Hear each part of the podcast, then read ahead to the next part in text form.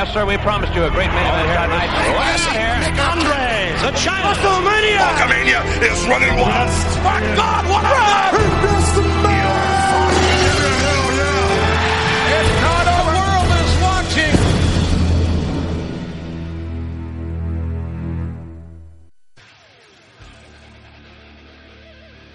Hey, hola a todo el mundo. Bienvenidos sean todos a un nuevo podcast, el primer podcast de esta segunda temporada, por así decirlo, de mi programa hablando de wrestling. Antes, pues le puse un nombre distinto. Antes este podcast se llamaba Historias detrás del ring, pero mm, pues realmente eso tal vez podría dar como entender un poco que hablamos cosas sobre backstage, políticas, todo eso. Y pues la verdad es que no es la idea. La idea de este podcast es más que nada una plática amena entre amigos. En este caso, pues yo le voy a hablar a mi micrófono durante un aproximado de media hora, así que y ustedes me van a escuchar. Claro que ustedes pueden interactuar conmigo siempre por redes sociales, digo, está Instagram y Twitter, que son las redes sociales que más utilizo. En ambas me pueden buscar como arroba drexpis, o sea, pis, pis con z. Y bueno, la verdad es que eh, en esta ocasión tengo bastantes ganas de hacer este podcast. Este podcast realmente para mí es una manera de hablar sobre un tema que me gusta con pues personas que también les interesa este medio porque bueno, usualmente el wrestling ah, hay una edad en la que todo el mundo es como de, ay, todavía ves eso, no sé. Es un poco raro, digo, a final de cuentas es un deporte más, un deporte espectáculo. Es muy bien y respetable, como si a ti te gusta pues no sé, el fútbol, básquetbol, etcétera, cualquier deporte. Para mí representa eso, el wrestling. La verdad es que este podcast se tomó, por así decirlo, un pequeño descanso debido a que mmm, no tenía en ese momento un micrófono de realmente me lo estaba apañando mucho en usar un, un iPhone 6S que ya no utilizaba como micrófono, pero la verdad es que el sonido no era tal vez el adecuado. Y de hecho este programa lo estoy regrabando porque el programa pasado, bueno, es este mismo, pero anteriormente, bueno, lo estaba grabando igual, pero en ese momento tenía encendido un ventilador y dije, bueno, igual no se escucha tanto o tal vez no sería tan molesto como a lo mejor me podría imaginar, pero resulta que realmente sí era bastante molesto, bastante incómodo, el sonido se escuchaba mucho y si para mí al editarlo me estaba causando hasta cierto punto un poco de molestia, me imagino a ustedes escuchando este podcast y decir, oh, ya, ya me enfadé de ese sonido. En esta ocasión estoy tratando de hacerlo lo más tranquilo posible. Tengo los dos ventiladores apagados, por lo cual tengo que tener la luz apagada para no tener calor, porque mi cuarto uf, es un calor inmenso. Dejando eso de lado, creo que mmm, bueno, el punto era el micrófono, por eso también decidí tomar un poco el descanso de pues grabar y todo eso y tal vez un poco más, eh, tomarme un poco más de tiempo a la, realmente la edición de, del audio, porque anteriormente en los dos primeros episodios era como que muy rápido, solo la música X de fondo y ya. Y realmente no, en este episodio, bueno, a partir de este episodio quiero empezar a meterle un poco más de dedicación, porque digo, es algo que Mm, lo quiero hacer porque me gusta. Digo, yo he estado, por así decirlo, en contacto con el medio del radio desde que yo tenía cinco años. Mi papá trabajaba en una estación de radio y bueno, pues yo siempre estuve ahí viendo, ¿no? todo el proceso.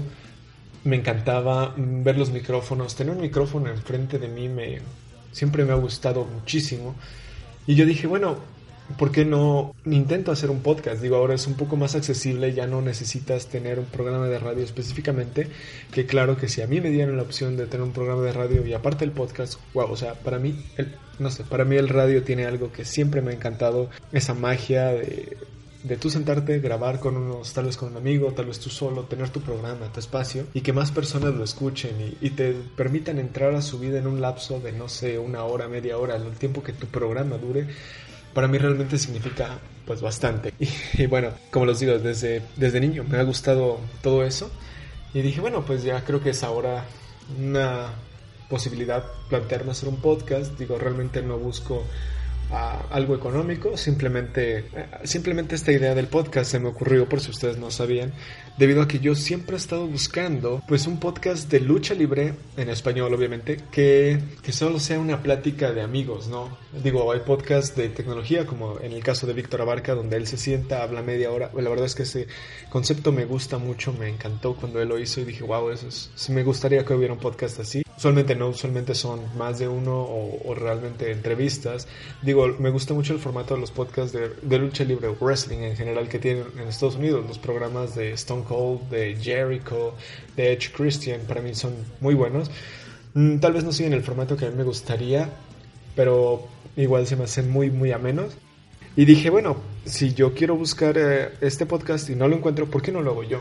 O sea, una plática nada más donde yo hablo, doy como mis opiniones, mi plática, como así decirlo, como les dije desde el inicio, una plática entre amigos, donde ustedes son la persona que está enfrente de mí, sentada escuchándome, que tal vez me pueda decir sus opiniones, tal vez no en tiempo real, obviamente, por el tipo de formato, pero que bueno, pues puede decir, ah, bueno, concuerdo con lo que dices, o sabes que no, realmente no, no tengo, no concuerdo en nada de lo que tú me estás queriendo manejar. Y a final de cuentas es respetable y es otra de la, de la magia que, que tiene pues el podcast, ¿no? Que yo puedo estar aquí hablando y ustedes me van a escuchar nada más y bueno, la verdad es que eso para mí significa bastante. Y para este primer episodio de Hablando de Wrestling, quiero hablar un poco sobre el legado de CM Punk para WWE o en sí, para el wrestling un poco en general. Realmente es un tema que no es tan tocado. Siempre que se habla de CM Punk, ya es un poco controversial por su camino en UFC, por su salida tan polémica que tuvo en 2014 de WWE. Y usualmente, si hablan de Punk, creo que hay dos tipos de personas. Son las personas que siguen apoyándolo y las personas que no, no, lo apoyan en nada, que incluso se burlan de sus derrotas en UFC, digo, o sea, no, no creo que sea algo tan fácil como para que tú puedas llegar y burlarte. Y, incluso luchadores de UFC han, han mostrado, por así decirlo, su respeto a que CM Punk, pese a su edad, pese a sus condiciones, pues tuvo el valor de subirse a un octágono sin saber realmente qué le esperaba. No le salió tan bien, pero pues bueno, tuvo el valor de subirse ahí. Uh, creo que hay que hacer un repaso rápido a lo último que ha hecho CM Punk. Se especulaba mucho que tal vez después de su última pelea en UFC en donde perdió otra vez, tal vez podría aparecer en el evento de All In de Cody Rhodes y los Young Bucks. No fue así. Yo digo que hubiera sido un mayor... Mm, bueno, tal vez no lo necesitaban, pero si hubiera aparecido CM Punk hubiera sido un golpe muy duro sobre la mesa. O sea, si de por sí ya lo fue con el regreso de Jericho, con pues, las luchas que tuvieron la aparición de Punk tal vez pudo haber sido algo mucho más especial y digo, se rumoreaba debido a la locación, no era en Chicago y pues Chicago es la casa de Punk y el único lugar en donde pues él realmente se puede desempeñar como a él le gustaría. Realmente eh, Punk ha sido ha tenido bastantes tropiezos últimamente. Sin embargo, eso no quita su camino como un excelente luchador y es desde ahí donde quiero partir recordemos que CM Punk tuvo trabajo en Ring of Honor prácticamente desde los años 2000 hasta el 2005, mal si no mal me parece, cuando finalmente firmó con WWE y a partir de ahí es cuando pues Punk se convierte en un chico de las indies en pisar el territorio McMahon y si bien no tal vez no era el primero, creo que fue un tipo de gran importancia porque abrió tal vez las puertas para que luchadores indies tuvieran pues realmente la repercusión que tienen actualmente. No digo que sin Punk tal vez un Rollins no hubiera podido llegar a WWE, pero sin duda lo que sí es eh, innegable es que el paso de Punk tal vez no solo le abrió las puertas a Rollins, sino que realmente hizo que todos los fanáticos a nivel mundial tal vez le exigieran un poco más a los wrestlers, tal vez se dieran un poco más de cuenta de la calidad que había un poco más en tipos ligeros, no tanto en, personajes tipo John Cena o Randy Orton, que digo, no son malos luchadores, pero pues no es como que puedas comparar la agilidad de un Rollins con la agilidad de John Cena. Y a final de cuentas son estilos muy diferentes, creo que debe haber ambos estilos dentro de la lucha libre y el wrestling en general.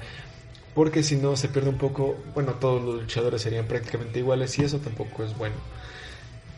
Como lo digo, Punk llega ya por el 2000, 2005, 2006. Me parece la primera vez que lo vi realmente fue en WrestleMania 22, cuando fue uno de los que apareció en la, en la presentación de John Cena. Y de ahí, pues creo que no lo vi mucho debido a que lo pasaron allá a ECW y a partir de eso, aparte de eso, yo realmente no era tan seguidor de WWE en ese momento.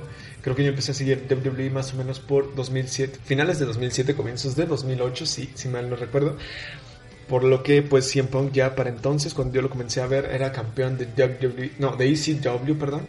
Y desde la primera vez que lo vi, fue un luchador que me causó bastante impresión, no sé, me gustaba algo tenía que realmente me parecía excelente y desde entonces pues siempre he sido como fan de CM Punk, ¿no?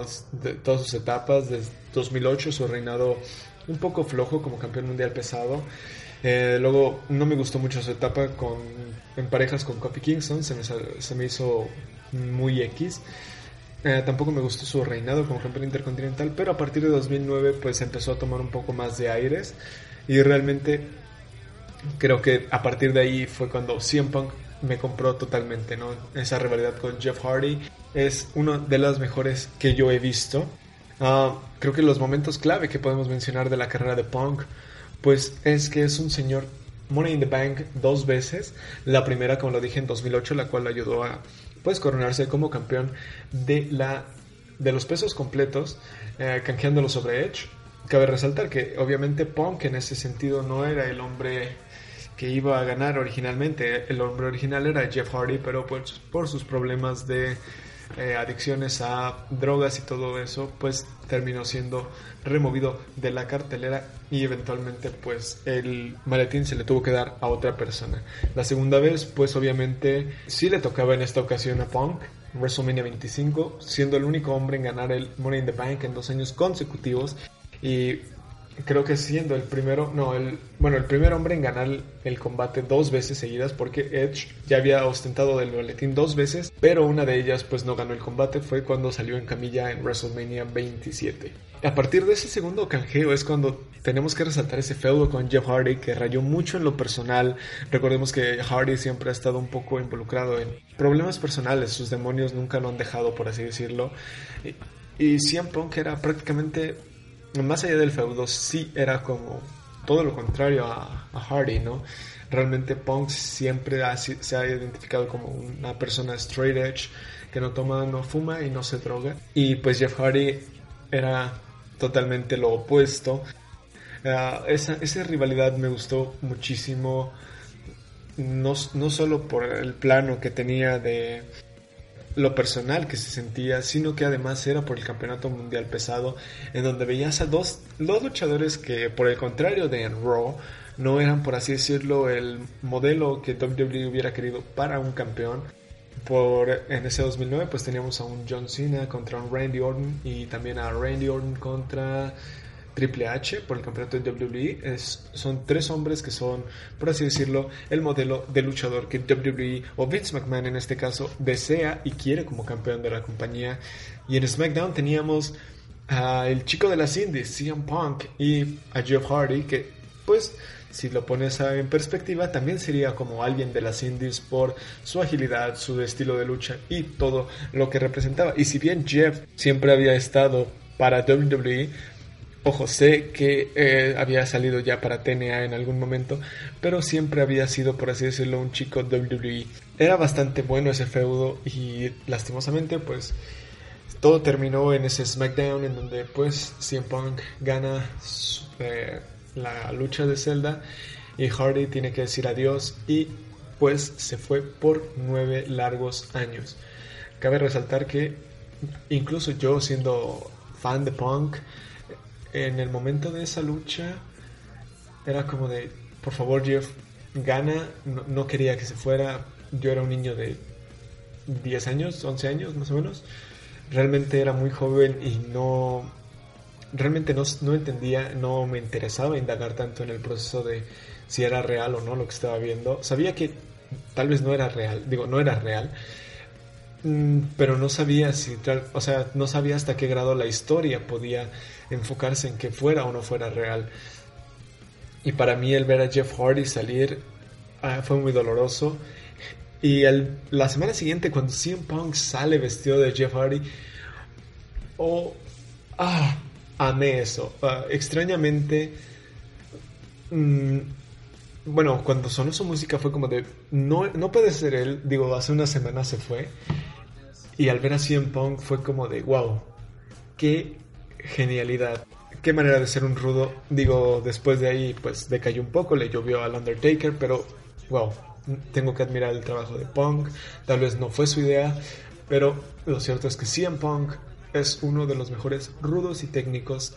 O sea, dándole el papel que le des, se me hace un excelente wrestler. A, partir de que perdió el título con Undertaker, pues CM, CM Punk realmente no, no se vio en, feudos importantes. Digo, todo el 2010 creo que estuvo con su gimmick de la Straight Edge Society, uh, donde realmente uh, para mí fue, digo, después de ver a Punk y todo lo que podía hacer, verlo en ese stable que no llevaba, no tenía ni pies ni cabeza, fue como de, bueno, creo que podrían hacer algo mejor con él, no lo sé. Le tomaría todo el 2010, realmente no, no, tenía nada importante. Luego en 2011 empezó un feudo con Randy Orton, con los New Nexus, y fue un desastre. Digo, la lucha en general sí se me hacía interesante. Digo, era Randy Orton contra CM Punk.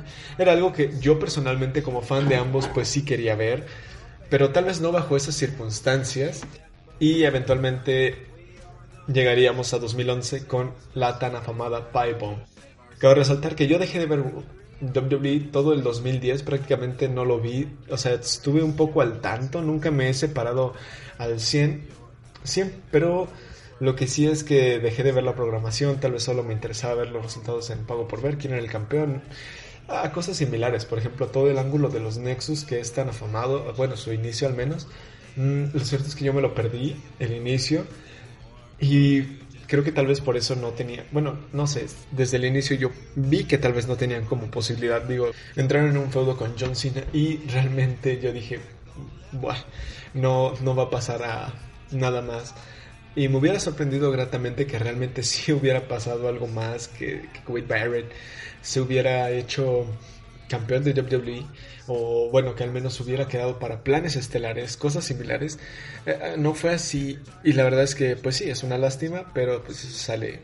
Bueno el punto es yo para entonces no era como que estuviera muy al pendiente de realmente lo que pasaba o no pasaba en WWE pero cuando la Pie Bomb salió y el internet explotó fue como de ok tengo que ver esto regresé, vi tal vez eh, esos dos Raw, bueno, específicamente el segmento, y fue como wow, o sea, me compró totalmente. Mm, vi la Pie Bomb, me quedé en Money in the Bank, donde Punk gana el dinero en el, no, gana el campeonato de WWE, y fue como, genial, eh, excelente, y hasta ahí me quedé, creo que ya después de eso me perdí todo el ángulo de la rivalidad con Alberto, el desastre con Nash, uh, todo eso creo que me lo pasé de largo. Y para mí, porque después de que Pong ganó, volví a perder un poco el interés. Y ahí sí perdí realmente todo el contacto hasta el Royal Rumble. Los Royal Rumble para mí siempre han sido el evento que más me atrae y fue excelente. Digo, fue un Royal Rumble, Royal Rumble del 2012, fue un Royal Rumble muy bueno. Digo, teníamos a un Jericho que casi gana la lucha en la que CM Punk estuvo involucrado, pues fue buena, digo, era contra Dolph Ziggler, pero en ese entonces, pues Dolph todavía no tenía como esa credibilidad de poder ganarle a CM Punk, o, o tal vez sí, pero WWE nunca ha buqueado a Dolph de una manera correcta, y para mí eso, pues lo hacía ver como un rival tal vez de transición, incluso viendo la, la, rivalidad, las promos, el promo package, también se me hacía como de, bueno, Dolph va a ser un rival X, vamos a pasar a la siguiente cosa, ¿no? Y, en efecto, en, en, la Elimination Chamber pues se plantaron las semillas para CM Punk contra Chris Jericho en WrestleMania 28 y yo también amé ese feudo, me encantó, y a partir de ahí, pues sí, seguía CM Punk durante su reinado de 428 días, me parece que fue como campeón, o 434, no estoy seguro, es un lapso de 4 días la diferencia que estoy diciendo, tal vez me equivoque. Realmente vi todas las defensas, vi contra Daniel Bryan, aunque debo de ser honesto, creo que mm, en el momento tal vez yo no sentí como esa atracción hacia la lucha que todo el mundo sentía. Digo, sí, estaba consciente que Brian también era un chico de las indies, igual que CM Punk. Pero para mí fue muy confuso porque creo que fue en ese momento cuando se empezó a hacer esa mezcla de marcas anteriormente Brian creo que me parece ser que estaba en SmackDown Live bueno no en SmackDown no era Live y de repente empezó a aparecer en Raw y luego Sheamus, que era el campeón, empezó a tener rivales de Raw. Eh, fue como la mezcla porque pues como John Laurinaitis había ganado eh, el, control de ambas marcas, creo que se empezó a hacer una mezcla y se perdió, por así decirlo, la división de marcas. Entonces para mí realmente era muy confuso ver al ex campeón mundial pesado estando en una batalla por el campeonato de WWE y a Jericho, que era el contendiente número uno el mes anterior, ahora estaba batallando por el campeonato. Eh, mundial pesado en Over the Limit. Me parece que fue CM Punk contra Brian. Y por el otro lado, por el campeonato mundial pesado, estaba Sheamus, Jericho, Orton y realmente no recuerdo quién más. Me parece que fue una Fatal Four Way.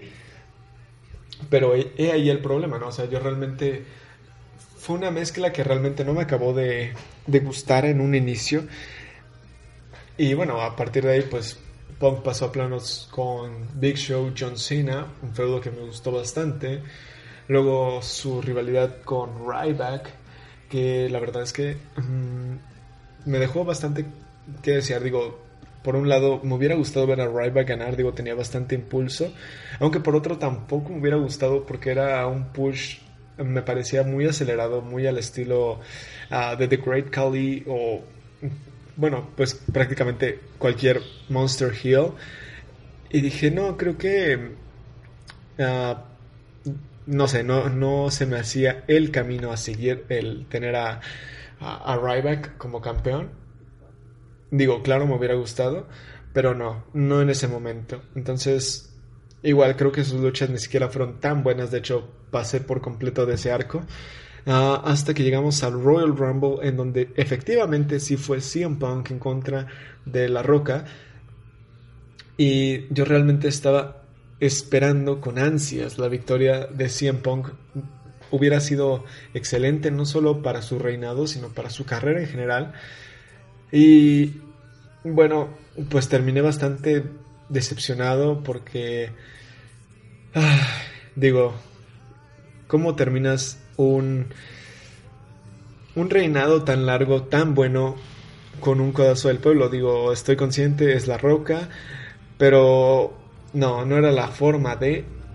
La verdad es que sí me quedé muy, muy decepcionado, al menos yo, por, en ese momento, por esa decisión. Y dije, bueno, ya, X. Ah, realmente de ahí solamente tuvo como momento destacable la rivalidad otra vez con Jericho, la rivalidad con Undertaker y finalmente con Brock Lesnar. Digo, tampoco es que lo fuera mal así en Punk, pero no era como que pudiera volver a capitalizar como lo había hecho en anterioridad. Dejando un poco ya de lado la historia de Punk, que creo que me la acabo de reventar toda, es este hablar un poco sobre realmente su legado, ¿no? Lo que él dejó para el para el consumidor promedio, para nosotros, este. Y para mí, CM Punk lo que nos dejó no solo fueron, no solo fueron este, buenas luchas y un excelente reinado, sino que además le abrió las puertas a talentos como Rollins, Bryan, Ambrose, Samoa Joe, AJ Styles. Digo, hubo un momento en el que tal vez jamás se especulaba que Styles fuera a firmar con WWE. Incluso tal vez un año antes de, que su, de su debut era como prácticamente imposible, ¿no? Que Styles estuviera en WWE porque tampoco era específicamente el modelo de luchador que WWE buscaba.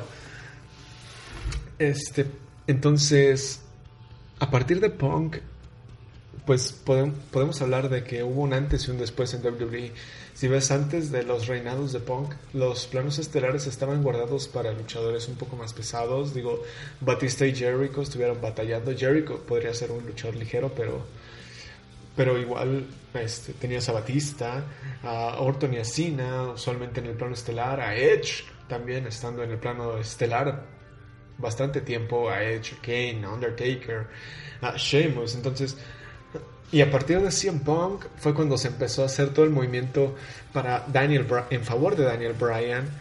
A partir de ahí, pues también se le dio entrada a The Shield ah, con un Rollins y un Ambrose. Y si ahora ves el roster actual, pues te das cuenta de que hay muy buen talento. Incluso Randy Orton actualmente no está en planos estelares. Digo, sí, fue campeón hace un año, pero no fue como que su reinado abarcara seis meses y se estuviera cambiando el título con un luchador pesado también. Este, eh, de hecho, el campeón actualmente pues es AJ Styles y está en un reinado larguísimo. Y sí, claro, en, en Raw es otra historia. Tenemos a Roman contra Brock Lesnar, contra Braun Strowman en un feudo interminable.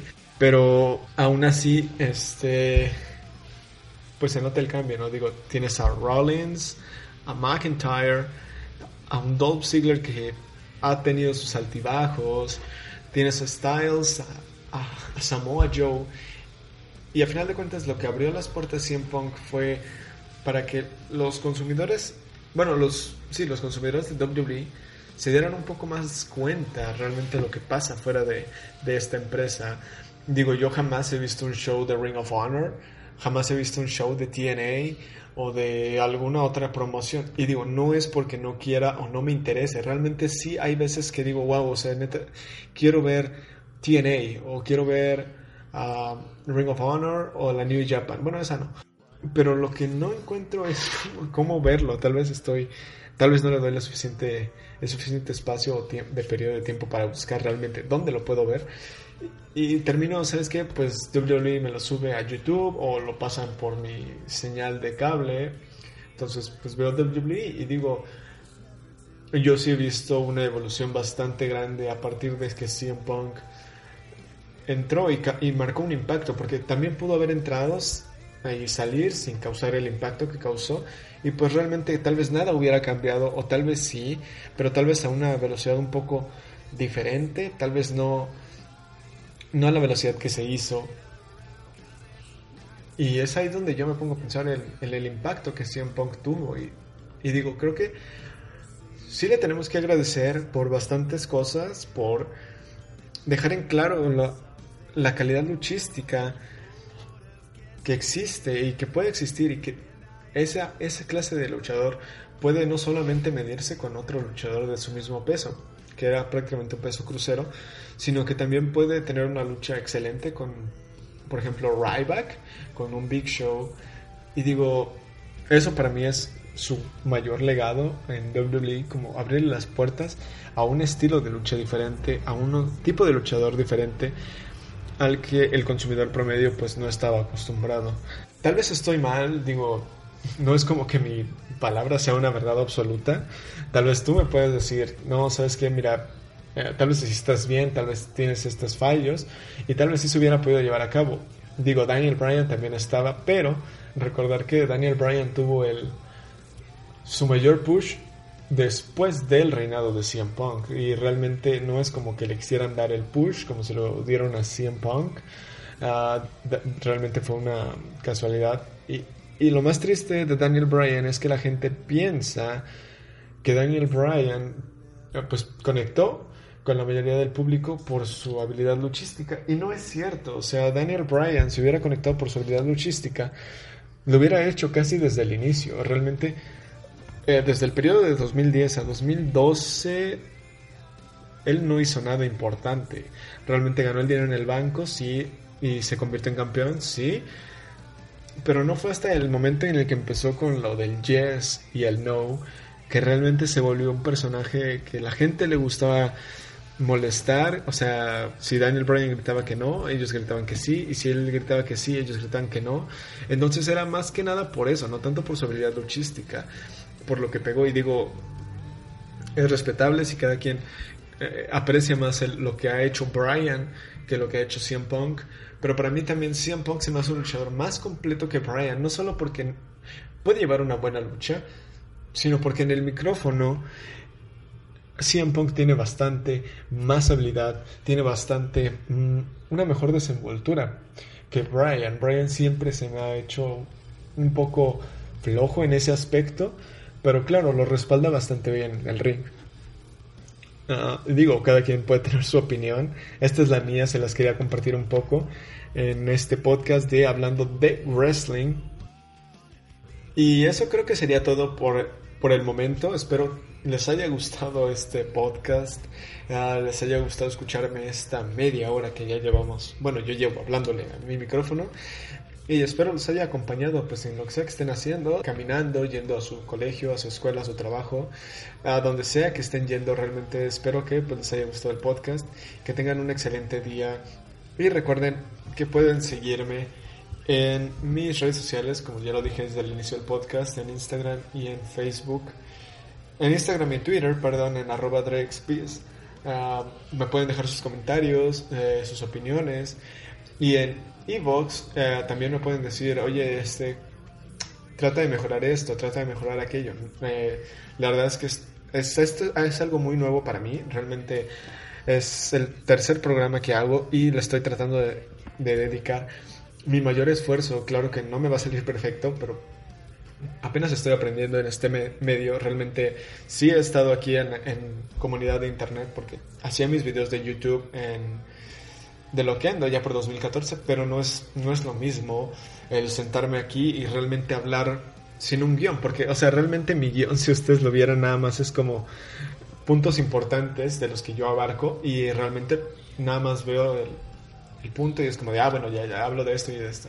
Es como más personal, no, porque la verdad es que a mí me daría mucha, mucha flojera este, estarles haciendo una, un guion, bueno, estar leyendo nada más un guion como lo hacía para, para los videos de YouTube. Y aparte de que creo que en YouTube ya no tengo cabida, digo, no se me ocurre algo más que pueda ofrecer dentro de ese espacio. Hay usuarios bastante buenos que creo yo debo de hacer un podcast eventualmente hablando de esos usuarios de YouTube que creo que hacen uno de los mejores contenidos de wrestling porque la verdad es que me da esta pena que la comunidad de wrestling, eh, los mayores exponentes tengan que ser tipos como Warge o, o por así decirlo, que realmente sus videos son, es que, o sea, no son tan malos, pero se, son copias descaradas de canales americanos y con miniaturas bastante subjetivas y para mí eso no, no se me hace bueno, pero cada quien hace su contenido como quiere. Creo que ya hablé mucho por ahora. De hecho, tengo que irme a clase. Así que, bueno, los dejo. Espero que tengan un excelente día. Y esto sería todo por este primer episodio de la segunda temporada, por así decirlo, de Hablando de Wrestling. Nos vemos en el próximo episodio que prometo será muy, muy pronto.